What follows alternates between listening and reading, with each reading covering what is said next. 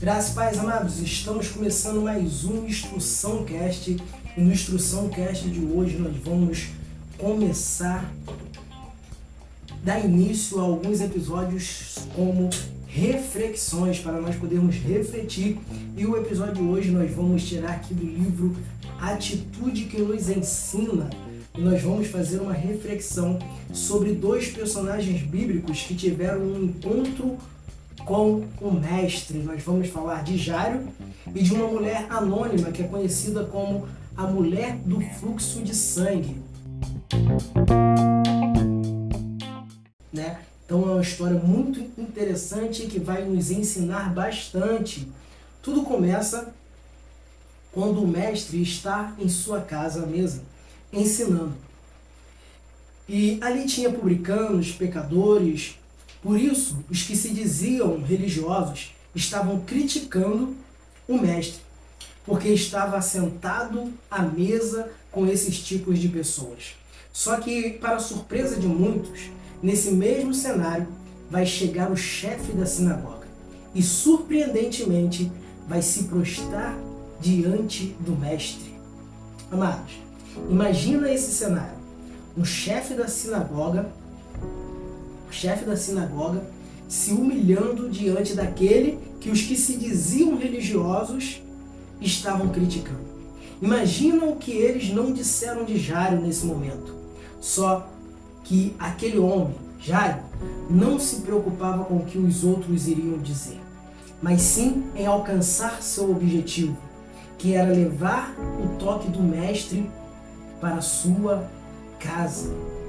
Jairo abriu mão do seu orgulho, da sua posição, porque sabia que nada disso poderia oferecer o que ele realmente precisava, que era a cura da sua filha, que se encontrava muito enferma, com pouco tempo de vida. Aqui eu já aprendo que, com Jário, que acima do meu orgulho, acima do que os outros vão dizer, está a necessidade de eu ter o toque do Mestre em minha vida.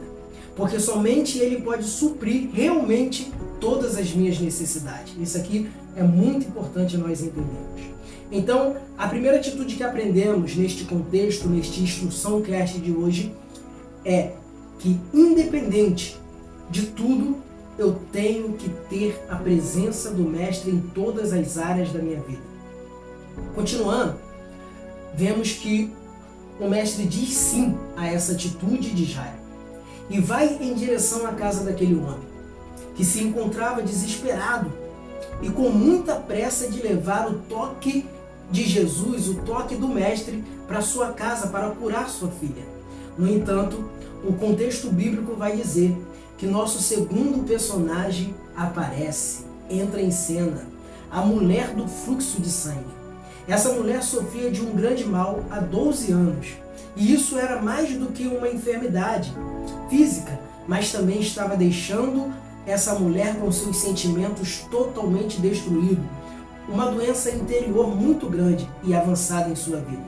Eu digo isso porque essa enfermidade, a qual ela tinha, fazia dela uma pessoa excluída de tudo, de todos, o abandono, da sociedade, e principalmente dos que deveriam ser próximo dela, provavelmente causou dor no interior dessa mulher. Quase que insuportável. O ser humano ele tem a necessidade de se sentir aceito, amado, só que isso para ela, para ela era algo que estava cada vez mais longe uma vez que ela já tinha gasto todos os seus recursos financeiros e nada adiantava. Porém, ela ouviu que por ali passaria o mestre, e em uma atitude até então inédita, ela diz a si mesma: Se eu apenas tocar na orla da veste do mestre, eu serei curada. E com essa atitude, essa certeza de fé, ela toma a decisão de buscar o toque tocar em Jesus sem ser vista. E em sua mente ela estava certa que se fosse vista, seria seu fim. mas mesmo segundo sua ótica, correndo risco, ela toma a atitude que transformaria a sua vida de uma vez por todas. Ela rompe aquela multidão com todo cuidado para não ser vista e tocar na orla do vestido do mestre. E o texto vai dizer que na mesma hora ela é curada. Só que ao invés dela manifestar a alegria de receber a sua cura física, ela tenta sair de cena sem ser vista.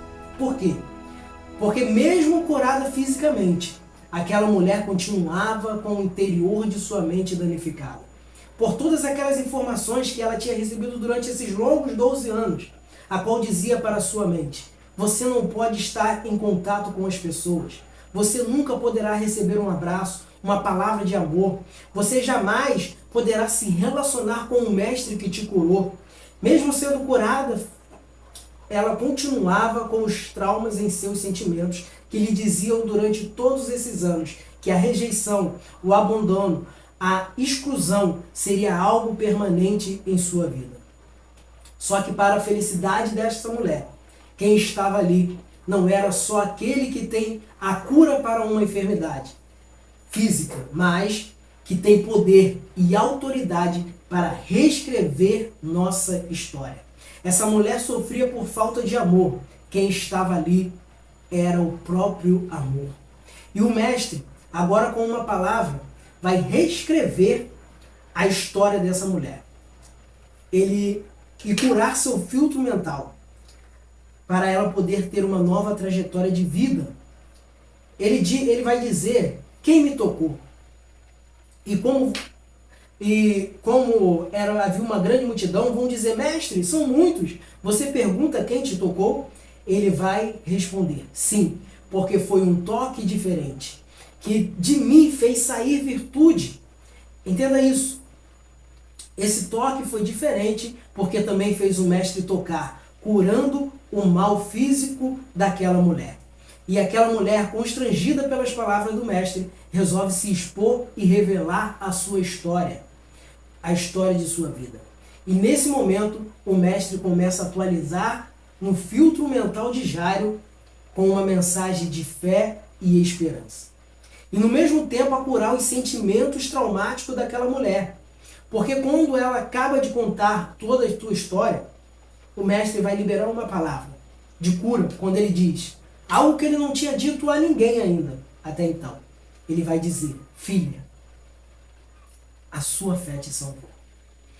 Agora, essa mulher, que até então só tinha informação em seu filtro mental de rejeição, vai ter a informação que ela é filha. E não é filha de qualquer um, não, mas sim do Filho de Deus. Ela estava recebendo a adoção daquele que pode realmente cuidar e amar de verdade do ser humano. Eu creio que todas as vezes que a mente dessa mulher tentasse dizer que nada iria mudar, ela falava para si mesma: Já mudou, porque eu sou filha. É maravilhoso como uma palavra do Mestre muda toda a nossa história. Atualize isso na tua vida. Quando você faz algo inédito para Deus, Ele faz algo inédito para você. Por... Agora, por que, que eu disse que o Mestre estava atualizando o filtro mental de Jairo com uma mensagem de fé e de esperança? Porque enquanto tudo isso está acontecendo, chegam os mensageiros de notícia ruim e diz para Jairo: Não perturba mais o mestre, porque sua filha está morta.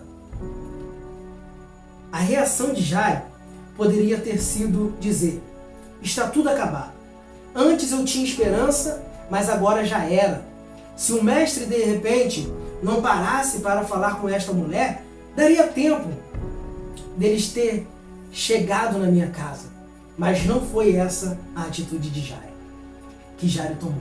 E creio de verdade que ele só não tomou esta atitude por, por tudo que ele tinha acabado de ver acontecer na vida daquela mulher. Provavelmente Jairo pensou naquele momento, creio eu, se essa mulher só com em tocar nas vestes de Jesus ela foi curada, Imagina o que vai acontecer na vida da minha filha quando o mestre tocar com as suas próprias mãos nela. Porque Jairo ele tinha pedido para Jesus ir na casa dele tocar com suas próprias mãos na sua filha. Então, você pode escolher se o testemunho do seu próximo vai fazer você murmurar ou vai servir de combustível para a sua fé, dando certeza que você está buscando a pessoa certa que é Jesus. Pense nisso. Use os testemunhos dos seus é, das pessoas que você né, que tem dado testemunho, mas não murmure, não reclame que Deus agiu primeiro na vida dela, não. Use como combustível para a tua fé, para a tua fé aumentar e você ter certeza que você está buscando a pessoa certa na tua vida. Então, temos que refletir nisso. E essa fé e a esperança ainda foram aumentadas na vida de Jairo, na mente de Jairo, quando o mestre diz: Não temas, crer somente e verás a glória de Deus. E o mestre chega à casa de Jairo e a trans e transforma todo aquele cenário né, que já se encontrava de morte é, em ressurreição dos sonhos, projetos e vida na casa de Jairo. Aquele ambiente de morte é transformado por Jesus, pela própria vida que estava é, chegando na casa de Jesus. E esse contexto bíblico me ensina que mesmo quando as informações que eu tenho é que está tudo acabado, não tem como mudar a minha história, é, se eu buscar o toque, a presença do Mestre, ele pode reescrever e mudar toda a minha história. Atualize isso, irmãos. Jesus, ele é a própria vida. Jesus, ele tem todo o poder e toda a autoridade. Ele disse: a menina não está morta, mas dorme. Por quê? Porque o homem, as circunstâncias, as adversidades não tem o poder de botar um ponto final na tua história. Se Deus não falou que é o fim, então acredite, creia somente, porque Ele está contigo, é Ele que pode dar um ponto final na tua história, é Ele que pode mudar e transformar a tua história. E o segredo desses dois personagens foram que ele, eles entenderam a importância de buscar o toque, a presença de Jesus para a vida deles. Eu termino, encerro esse instrução cast te dizendo algo. Eu não sei o que você está passando, o que você está vivendo, mas de uma coisa eu tenho certeza. A resposta para a tua vida, a resposta para os seus problemas, para as circunstâncias que você está vivendo, é Jesus. Jesus, ele é a resposta. Então busque o toque de Jesus. Traga Jesus para a tua vida e viva um novo de Deus, porque Ele é a própria vida. Ainda que você esteja num ambiente de falência, de morte, de projetos enterrados, Deus, Ele está aqui para ativar novamente os seus sonhos e os seus projetos. Ele tem poder e autoridade para isso. Basta você crer, acreditar, se relacionar com Ele, buscar e trazer Ele para a sua vida. Então esse foi mais um Instrução Cast, momento reflexão. Nós vamos tá? Fazer alguns episódios sobre reflexões. Se fez sentido para você, pega o link e compartilhe com o máximo de pessoas que puder, para que mais pessoas vão ser alcançadas pelas instruções da sabedoria bíblica. Fique todos na graça e na paz de Jesus Cristo.